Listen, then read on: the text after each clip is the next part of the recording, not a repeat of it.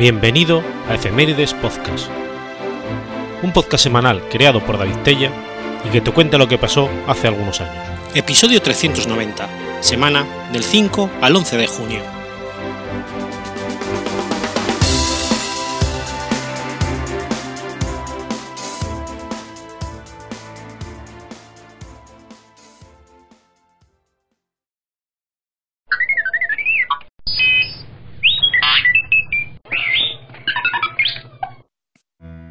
5 de junio de 1284. Ocurre la Batalla del Golfo de Nápoles. La batalla naval del Golfo de Nápoles fue una de las batallas de la Guerra de las Vísperas Sicilianas.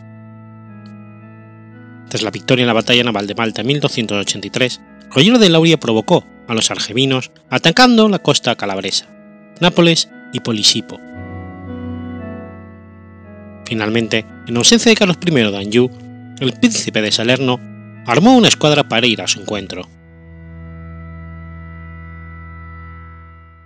El 5 de junio de 1284, la escuadra del Roger de Lauria fue atacada cerca de Nápoles por los angevinos bajo el mando de Carlos de Salerno el Cojo, y tras un primer contacto, Roger fingió retirarse hacia Castelmare, di Estavia, pero se detuvo en seco para iniciar el combate en medio de las aguas del Golfo de Nápoles. La escuadra aragonesa, armada de soldados acostumbrados al combate y más diestros en maniobras navales que los cortesanos y caballeros franceses, embistió las galeras enemigas, salvo las diez comandadas por Enrique de Mari, que escapó para ser finalmente capturado por los aragoneses junto con sus naves.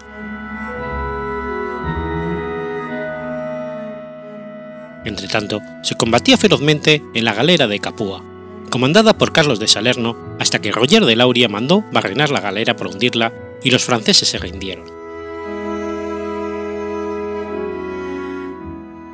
A comienzos de 1285 muere en Foggia Carlos I de Anjou y Carlos II el Cojo fue proclamado sucesor, pero como todavía era prisionero de los aragoneses, ejercieron la regencia su sobrino Roberto II de Artois y Gerardo de Parmo.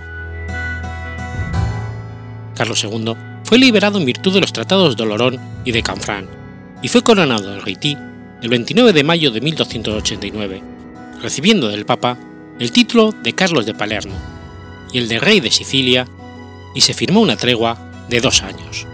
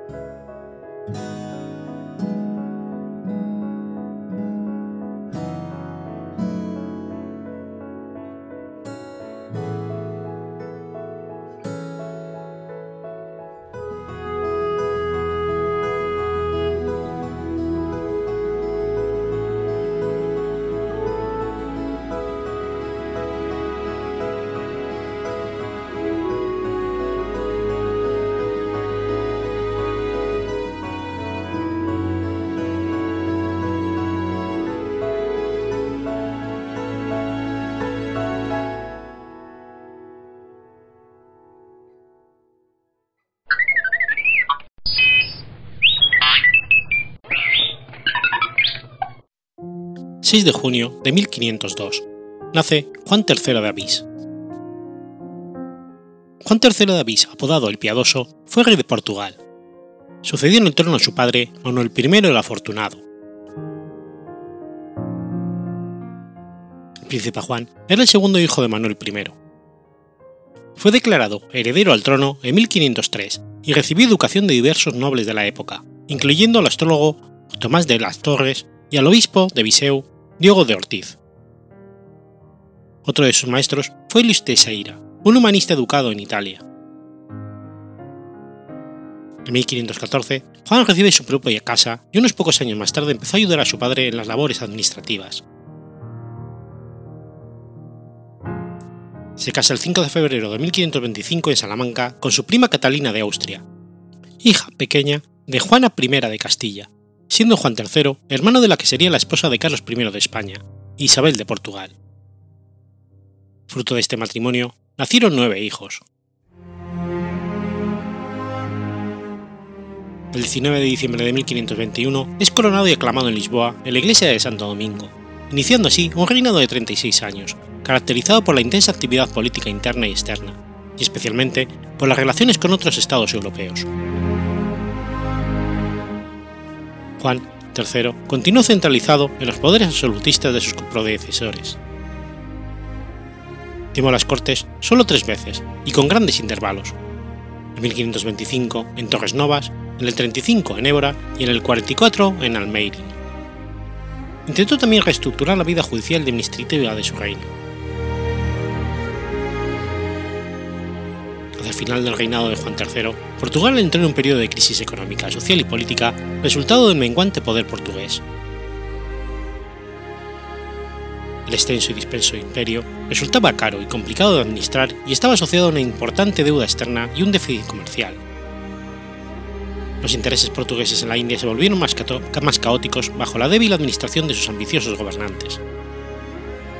Los fallos en la administración llevaron al declive del monopolio del comercio portugués. Durante el reinado de Juan III, algunos de los gobernadores de la región fueron Vasco de Gama, Nuno da Cunha y João de Castro.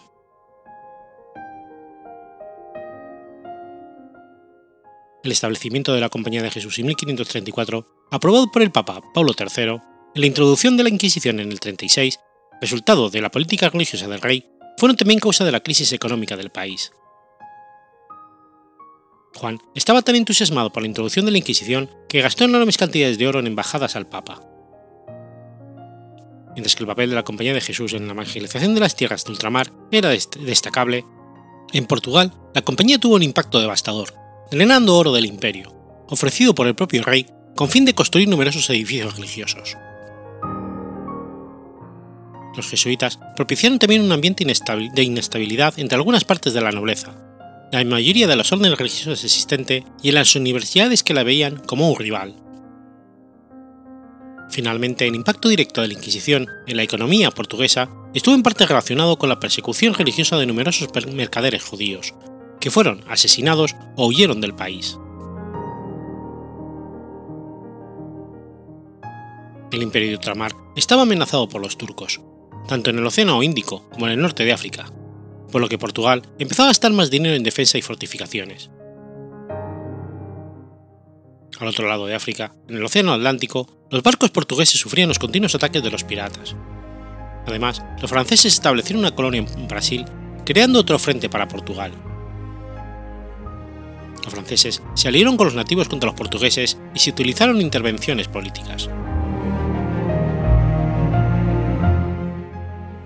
Durante el primer año del reinado de Juan III, las exploraciones continuaron y los portugueses llegaron hasta China y Japón, sin embargo, este logro se vio deslucido especialmente por la India, donde los ataques se volvieron más frecuentes a consecuencia de las presiones del Imperio Otomano bajo el mando de Solimán el Magnífico, que ya había conquistado en 1526 el reino de Hungría.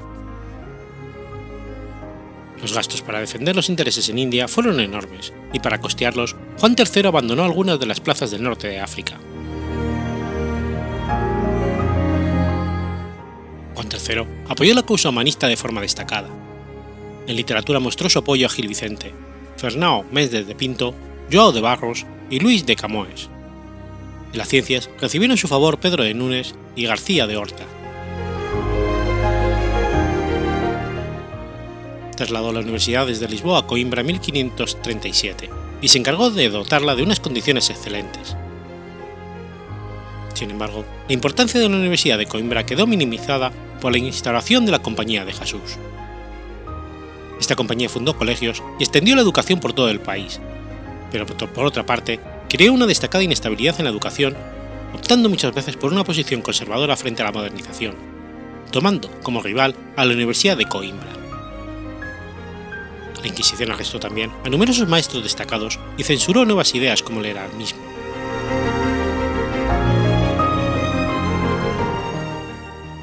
Juan III introdujo la Inquisición en Portugal en 1536. Al igual que en España, la Inquisición quedó bajo la autoridad del rey. El Gran Inquisidor era designado por el Papa después de que el rey lo eligiera, siempre entre los miembros de la familia real. El Gran Inquisidor era el encargado de nombrar a los otros inquisidores. El primer Gran Inquisidor portugués fue el Cardenal Enrique, que más tarde se convirtió en rey. Existían tribunales de la Inquisición en Lisboa, Coimbra y Évora. En 1560 la Inquisición se estableció en Goa. Gracias a sus intervenciones, la demografía de Goa cambió para siempre. La actividad de los tribunales se amplió a la censura de los libros, la adivinación, la brujería y la bigamia durante su reinado. La censura de los libros tuvo una destacada influencia en la evolución cultural portuguesa manteniendo al país en un retraso cultural. Orientada en un principio para actuaciones religiosas, la Inquisición terminó influyendo en casi todos los aspectos de la sociedad portuguesa, la política, la cultura y la sociedad. En los tiempos de Juan III, el comercio entre los portugueses y africanos fue extremadamente intenso en las feitorías como Aurguín, San Jorge de la Mina, Mombasa, Sofala y Mozambique, los productos más comunes fueron la sal, harina, caballos, alfombras, telas, ropajes ingleses e irlandeses, cuchillas y estaño para los nativos africanos, monedas, cobre o vasos de estaño, conchas de las Islas Canarias que los etíopes llevaban al cuello como amuletos contra los rayos y avalorios verdes y amarillos de Nuremberg.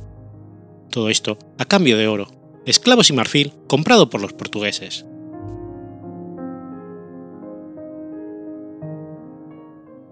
Durante su reinado se iniciaron diversas expediciones que partieron desde la costa africana al interior del continente. Estas expediciones estaban formadas por grupos de navegantes, comerciantes, aventureros y misioneros. Las misiones en África las estableció el Colegio de Artes de Coimbra. Su objetivo era incrementar el dominio del rey, desarrollar las relaciones pacíficas y cristianizar a la población nativa.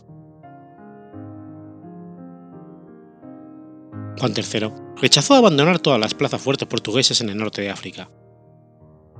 Abandonó Safin y Azemur en 1541, seguido de Arcila y Alcácer Ceguer en 1549. Las fortalezas de Ceuta, Tánger y Mazagán fueron reforzadas para resistir los ataques de los enemigos marroquíes. La necesidad de nutrir al ejército y la flota con nuevos efectivos hizo que Juan III ordenase, el 7 de agosto de 1549, que todo varón entre los 20 y 65 años era reclutable. Antes de la llegada al trono de Juan III, los portugueses habían llegado a Siam, las Molucas, el litoral chino, Cantón. Durante su reinado, los portugueses llegaron a Japón y al final de su reinado, Macao fue ofrecido a Portugal.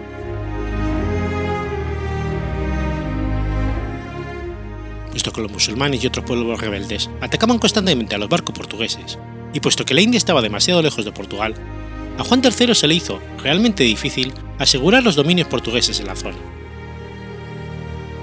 Un virrey, un gobernador general con importantes poderes, se establecieron en la zona pero no fue suficiente. Los portugueses crearon feitorías, plazas fuertes comerciales, con el objeto inicial de establecer un dominio comercial en la región. Hostilidad mostrada por numerosos reinos indios y las alianzas entre los sultanes y los zamorinos obligaron a los europeos a establecer un estado soberano. Por eso, los portugueses ocuparon militarmente algunas ciudades clave de la costa india y Goa. que se convirtió en el cuartel general del Imperio Portugués del Este. Goa se convirtió en el punto de partida para la introducción de los valores religiosos y culturales europeos en la India. Se construyeron iglesias, escuelas y hospitales.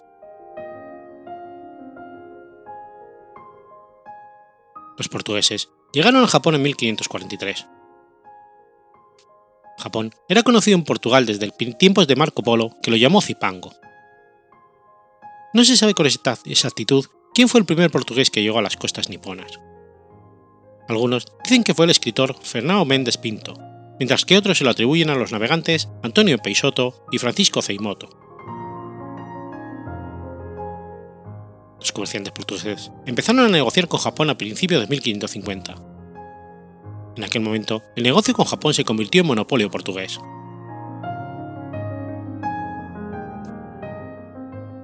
Tras el viaje de Fernando de Magallanes, los castellanos reclamaron como propias las Islas Molucas, en 1542, una conferencia de expertos se reunió para resolver la disputa provocada por la dificultad de determinar el meridiano establecido en el Tratado de Tordesillas. La disputa finalizó en 1529 mediante el Tratado de Zaragoza, firmado por Juan III y Carlos I de España. Los portugueses pagaron 350.000 ducados de oro a España para asegurar su presencia en las islas.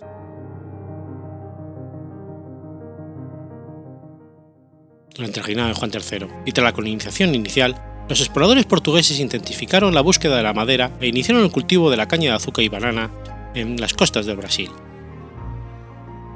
Estos productos no existían en América. Brasil carecía de una numerosa población nativa, por lo que Portugal empezó a llevar a la zona esclavos africanos. Los primeros esclavos, llegaron en 1539 y procedían de Guinea. Algunos trabajaron en los campos de azúcar, pero la mayoría trabajó en la explotación maredera. Durante el reinado de Juan III fue cuando se inició la colonización de Brasil. Juan era un entusiasta del Nuevo Mundo y fue el primer monarca que prestó especial atención a la nueva tierra. El territorio se dividió en 15 capitanías que quedaron al mando de capitanes que tenían la obligación de defenderlas, poblarlas y explotar sus recursos.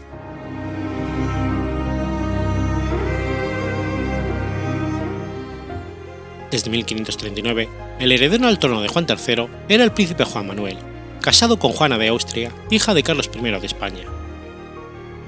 Pero Juan fue un niño enfermizo y murió muy joven. Su esposa dio luz 18 días después de su muerte a su hijo, Sebastián, que finalmente heredó el trono de su abuelo a la edad de 3 años.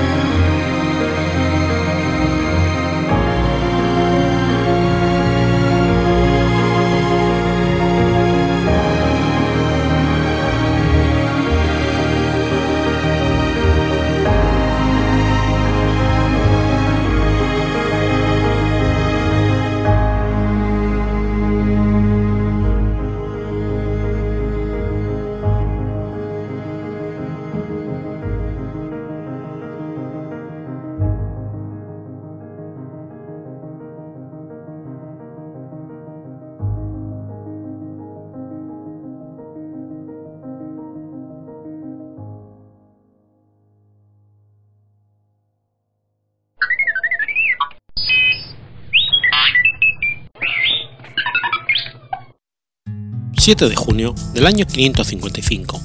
Muere Vigilio. Vigilio fue el papa número 59 de la Iglesia Católica, del 537 al 555. Perteneciente a una noble familia romana, es nombrado diácono en el 531 y acompañó al papa Agapito I a Constantinopla en el año 536, lo que le permitió entablar amistad con Teodora, la esposa del emperador bizantino Justiniano I y la seguidora de la doctrina monofísica.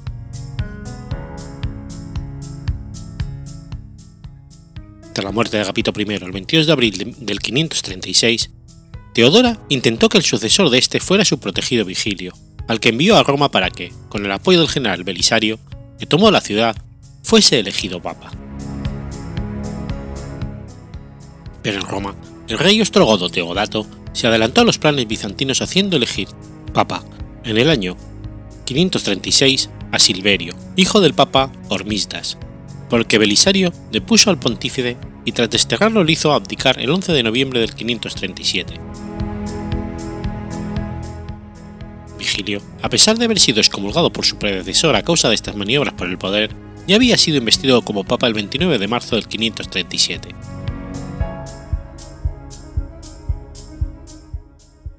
Como era de esperar, el concilio, tras la celebración de ocho sesiones, decretó, el 2 de junio del 553, la ratificación de la condena de los tres capítulos, mediante la promulgación de 14 cánones similares a los 13 que constituían la homología, publicada por Justiniano en el 551. Y ello, a pesar de que Vigilio había enviado al Justiniano con anterioridad, el 14 de mayo, el documento conocido como Primer Constitutum, en el que, con el apoyo de sus 16 obispos, condenaba 60 propósitos de Teodoro de Momsuestia, pero donde no condenaba las de Teodoreto de Cirio y las de Ibas de Edesa.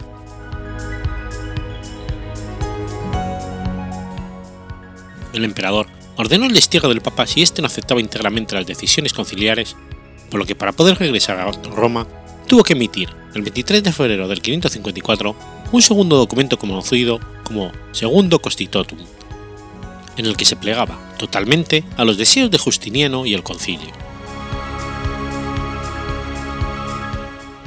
Vigilio falleció cuando regresaba a Roma, en Siracusa.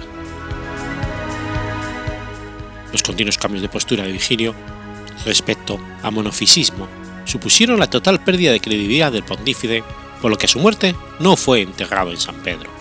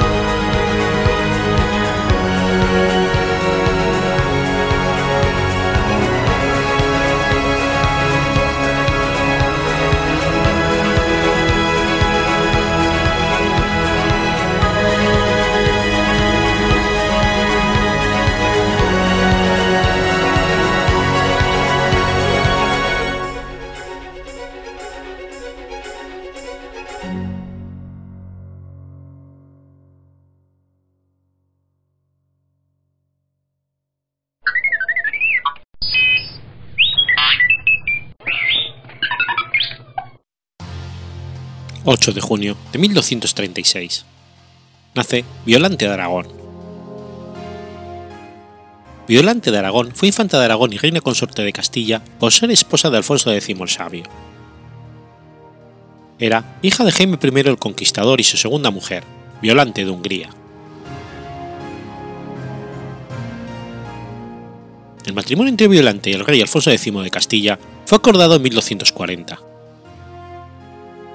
El 25 de enero de 1249, el Papa Inocencio IV expidió las dispensas para, por parentesco y la boda real se celebró tres días más tarde, el 29 de enero de 1242, en la Colegiata de Valladolid. Violante tenía entonces 12 años y Alfonso 27. En un primer momento, el futuro rey Alfonso X llegó a considerar incluso la posibilidad de solicitar al Papa la anulación matrimonial, pues llegó a creer que su esposa era estéril. Pero ello se debía a la extrema juventud de Violante. En 1275 murió Fernando de la Cerda, heredero del trono castellano-leonés y Alfonso X el Sabio. En un primer momento, ignoró los derechos de los hijos del infante fallecido y confirmó como heredero al trono a su hijo segundo, el infante Sancho, que reinaría más tarde en Castilla y León con el nombre de Sancho IV de Castilla. Ante esta situación, la viuda de Fernando de la Cerda, Blanca de Francia, solicitó la ayuda de su hermano Felipe III el Atrevido, al mismo tiempo, la reina Violante solicitó el apoyo para sus nietos de su hermano, el rey Pedro III el Grande de Aragón, que aceptó protegerlos y custodiarlos en el reino de Aragón, alojando los nietos de la reina, Fernando y Alfonso de la Cerda, en el castillo de Játiva.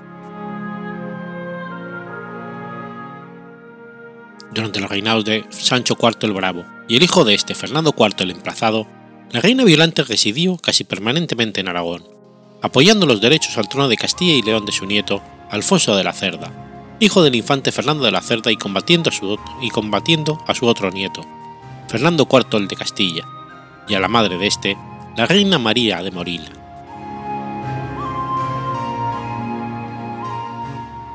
En el año 1295, y en el monasterio de Balbuena, la reina doña Violante firmó una sentencia por la que se resolvían las diferencias entre los vecinos de Roa y los de sus aldeas, para la construcción de su cerca se dan además normas para la vendimia, las primeras que se conocen y el aprovechamiento por parte de los ganados una vez terminada esta.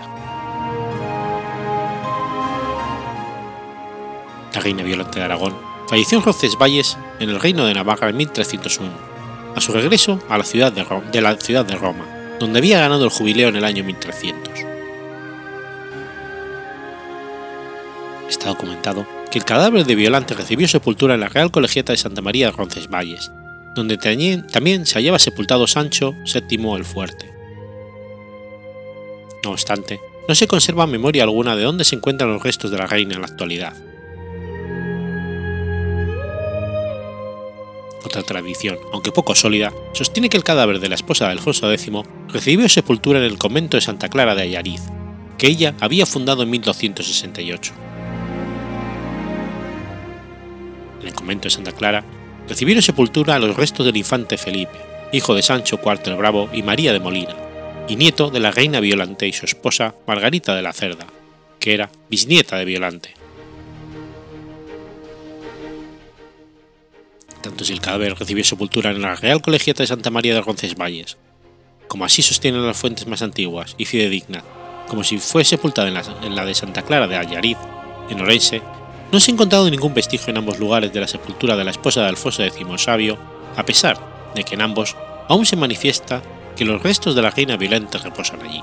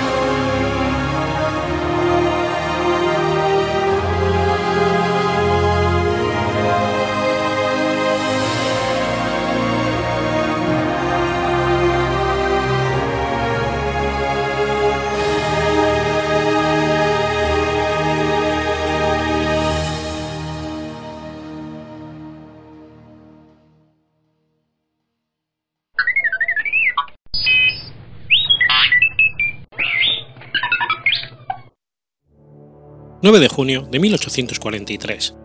Nace Berta von Suttner. Berta Felici Sophie, baronesa von Suttner, nacida Grafin, fue una periodista, novelista y activista pacífica austro-bohemia.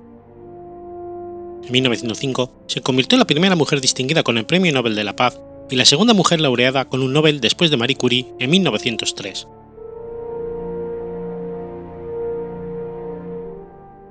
Von Stirner fue hija póstuma del conde Franz Kinsky von Schwidmit und Ted, muerto a los 75 años, poco antes de que naciera ella, y Sophie von Koroner. Berta se crió con su madre, Sofía Guillermina, pariente lejana del poeta Theodor Korner, en un ambiente aristocrático, en medio del militarismo del Imperio Austrohúngaro. La tradición militar de la familia de la baronesa puede haber sido una de las razones de su fuerte compromiso pacifista. En su infancia, fue criada y educada por un tutor que era miembro de la corte austríaca y compaginó viajes con el aprendizaje de idiomas y piano. Tras las dificultades por mantener el nivel de vida por parte de su madre Berta, empezó a trabajar como institutriz a partir de 1873 en la casa del barón Karl von Sunder, un empresario de Viena haciéndose cargo de la educación en idiomas y música de sus cuatro hijas. Su madre quería que hiciera un matrimonio ventajoso económicamente, pero Berta se negó y anuló en compromiso con el barón Gustav von Henhelde.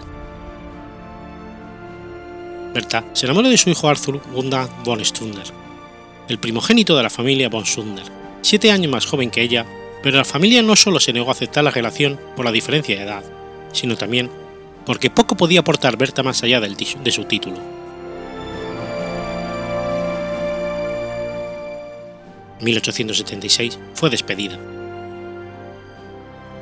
Localizó un anuncio en el periódico en el que un adinerado caballero en París buscaba secretaria. Su trabajo como secretaria privada de Alfred Nobel se redujo a pocos días.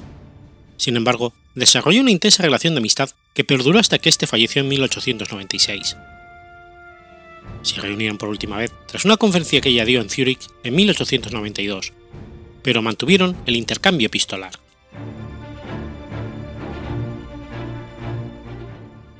Berta volvió a Viena, donde se casó en secreto con Arthur Gungar von Sunder, el 12 de junio de 1876 en Gumpendorf, en contra de la voluntad familiar.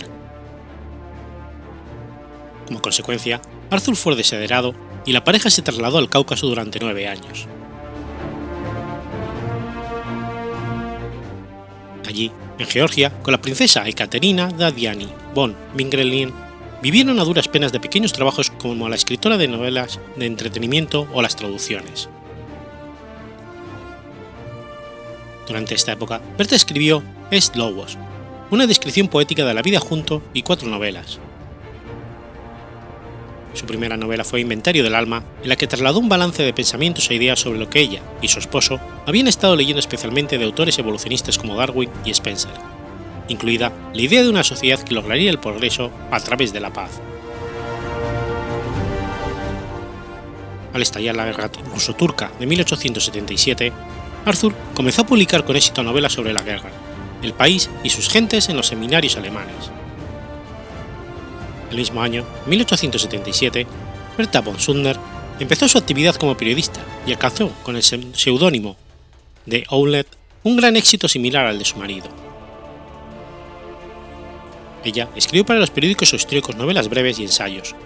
Su marido, reportajes de guerra y viaje. En 1885 regresaron definitivamente a Austria. Se reconciliaron con la familia y se instalaron en la residencia familiar de Harmsdorf, Baja, Baja Austria.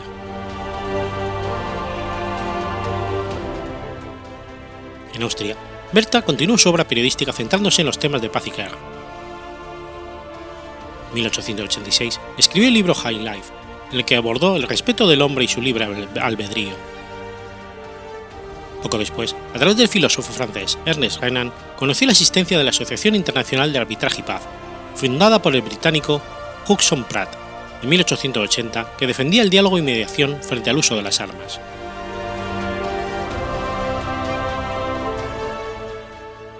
Berta recibió la influencia de naturalistas como Henry Thomas Bunker Herbert Spencer o Charles Darwin, y su teoría de la evolución. Pacifismo de Sumner es un pacifismo ético fundado en la capacidad moral del hombre por comprender que la guerra no debe seguir utilizándose. Se integra en las ideas liberales de su época y su fe en el progreso humano, manifestando un profundo humanismo. Su segunda novela sobre la temática fue La Era de las Máquinas, publicada a principios de 1889, siendo una de las primeras obras en predecir los resultados del nacionalismo exagerado y los armamentos. En 1889, a los 46 años publicó la novela Abajo las armas, que se convirtió rápidamente en un clásico del movimiento pacifista internacional y se tradujo a multitud de idiomas. En la obra describe la guerra desde el punto de vista de una mujer, suscitando numerosos debates sobre el militarismo y la guerra.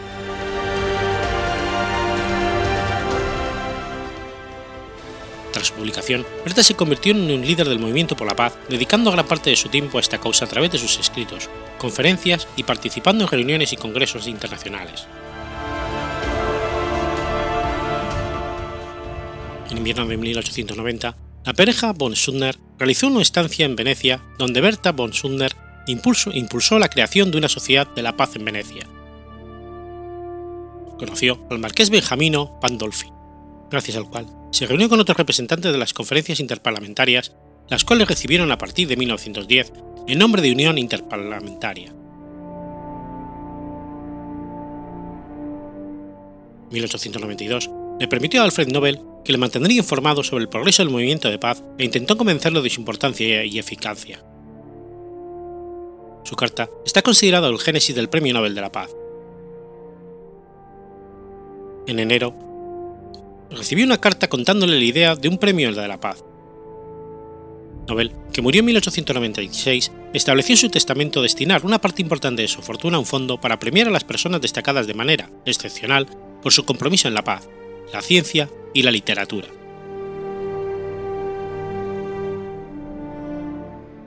Berta y su esposo continuaron trabajando en busca del apoyo para la Conferencia de Paz de La Haya de 1899, reunida por iniciativa del zar Nicolás II.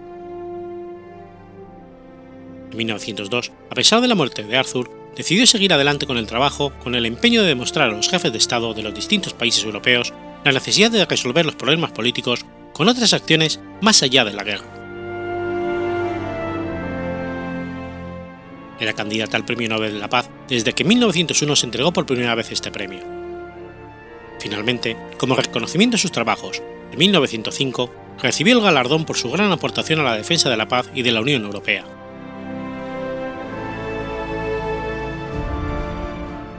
En los años siguientes, jugó un papel prominente en el Comité de Amistad Anglo-Alemán formado por el Congreso de la Paz de 1905 para la reconciliación anglo-alemana y advirtió sobre los peligros de la militarización de China y la utilización de la aviación para un rápido desarrollo como un instrumento militar. En 1910 publicó un volumen de memorias y en 1912, cuando tenía casi 70 años, realizó una segunda gira de conferencias por Estados Unidos. Un año después, ya afectado por el cáncer de estómago que padecía, participó en el Congreso Internacional de la Paz de La Haya, donde recibió reconocimiento por su trabajo. Murió el 21 de junio de 1914, a los 71 años, poco antes del comienzo de la Primera Guerra Mundial. Fue incinerada en Gotha,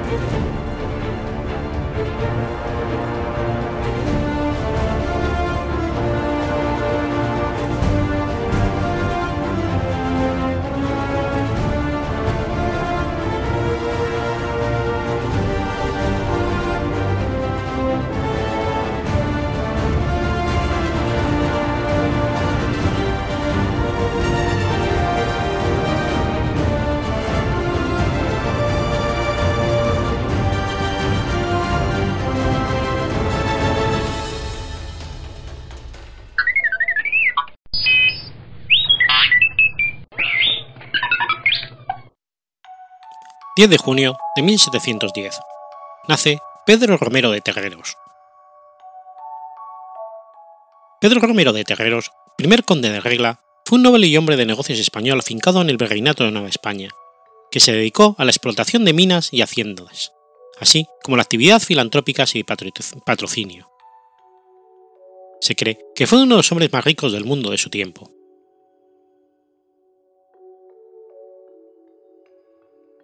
Nació en la localidad andaluza de Cortegana.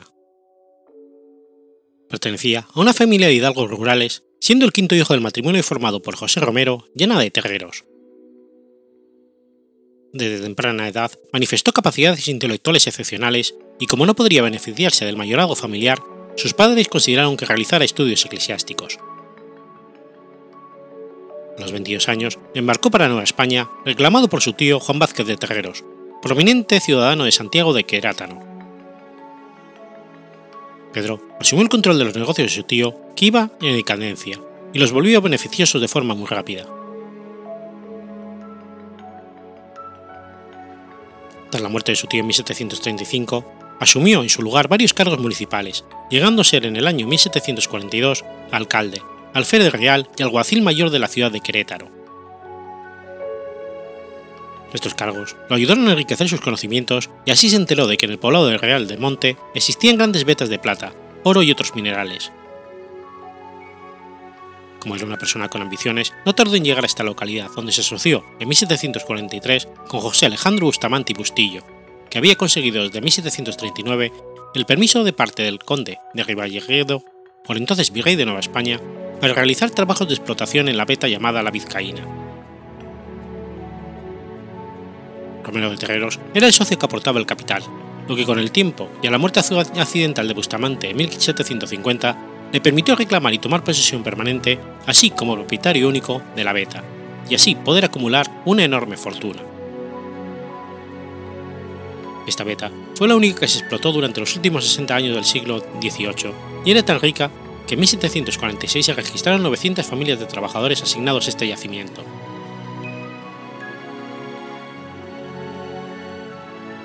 en 1756, se casó en la Ciudad de México con María Antonia de Trebuesco y Dávalos, de 22 años de edad, hija de una de las familias más distinguidas de la Nueva España, los condes de Miravalle, descendientes del emperador Montezuma II.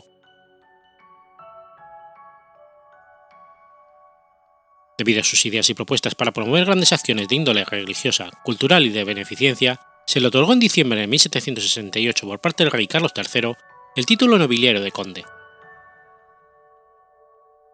él mismo escogió el título de conde de Santa María de Regla por la devoción que profesaba esta vocación mariana, especialmente venerada en el convento agustino de Chipiona, y cuya devoción se extendió por diversos lugares de la América española.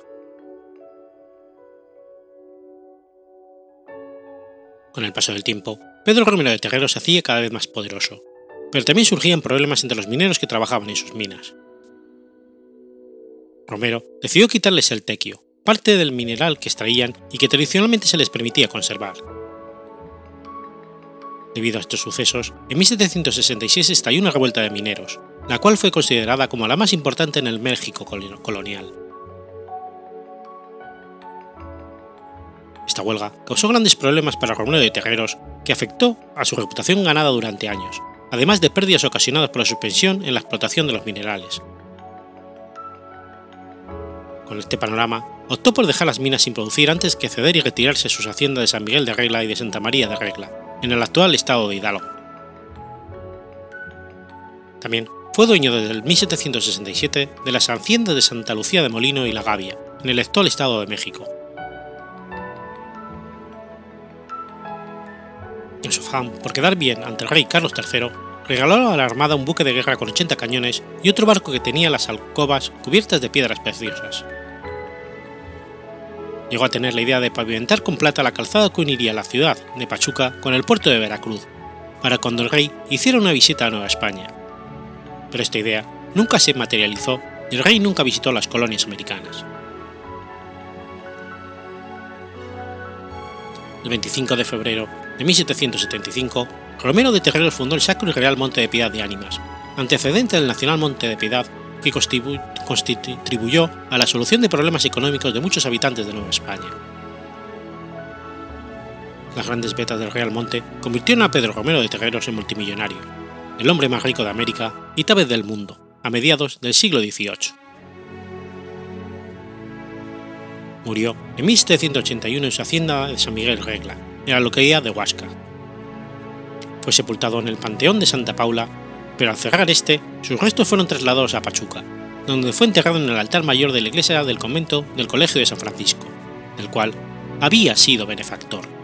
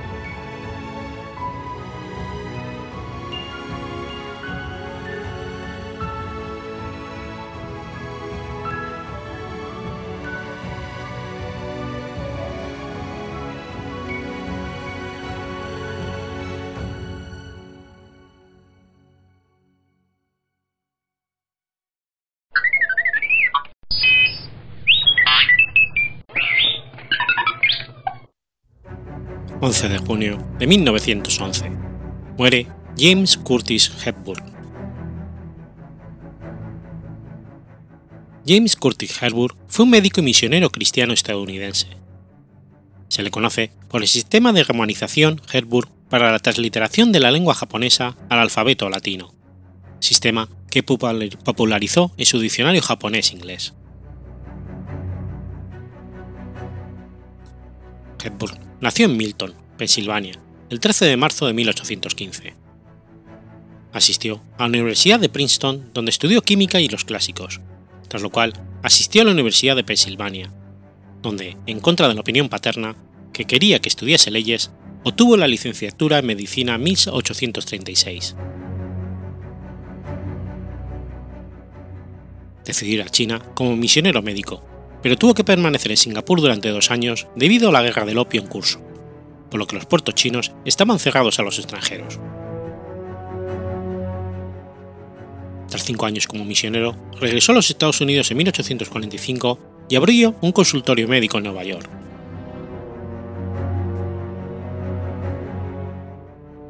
En 1859, Hepburn viajó a Japón como misionero médico con la misión presbiteriana americana abrió una clínica en la prefectura de Kanagawa, cerca del actual Tokio.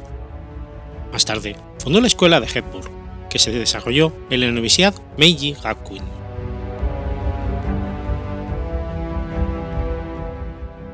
Hepburn publicó un diccionario japonés-inglés.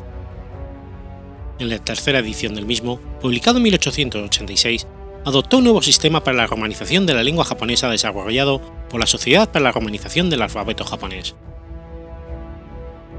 este sistema es ampliamente conocido como romanización Hepburn, debido a la fama proveniente del diccionario. James Hepburn también contribuyó a la traducción de la Biblia al japonés, creando, así, la primera Biblia evangélica para la lectura de los japoneses.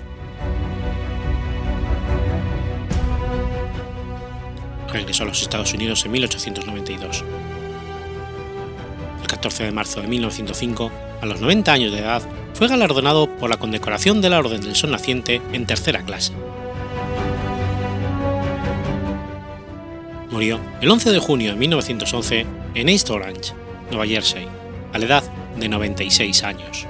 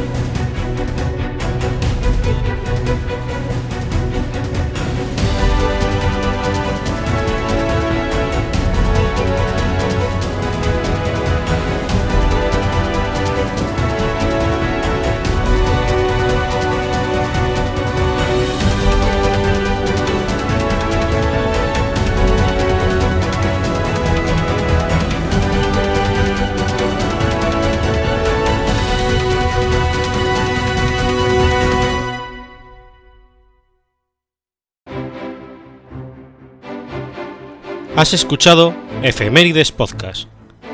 Si quieres ponerte en contacto conmigo, puedes hacerlo por Twitter a la cuenta arroba efemeridespod o mi cuenta personal, arroba telladavid, o por correo electrónico a la dirección efemeridespod.gmail.com. También puedes visitar la página web efemeridespodcast.es. Y recuerda que puedes suscribirte por iTunes y por iBox, y tienes un episodio nuevo cada lunes.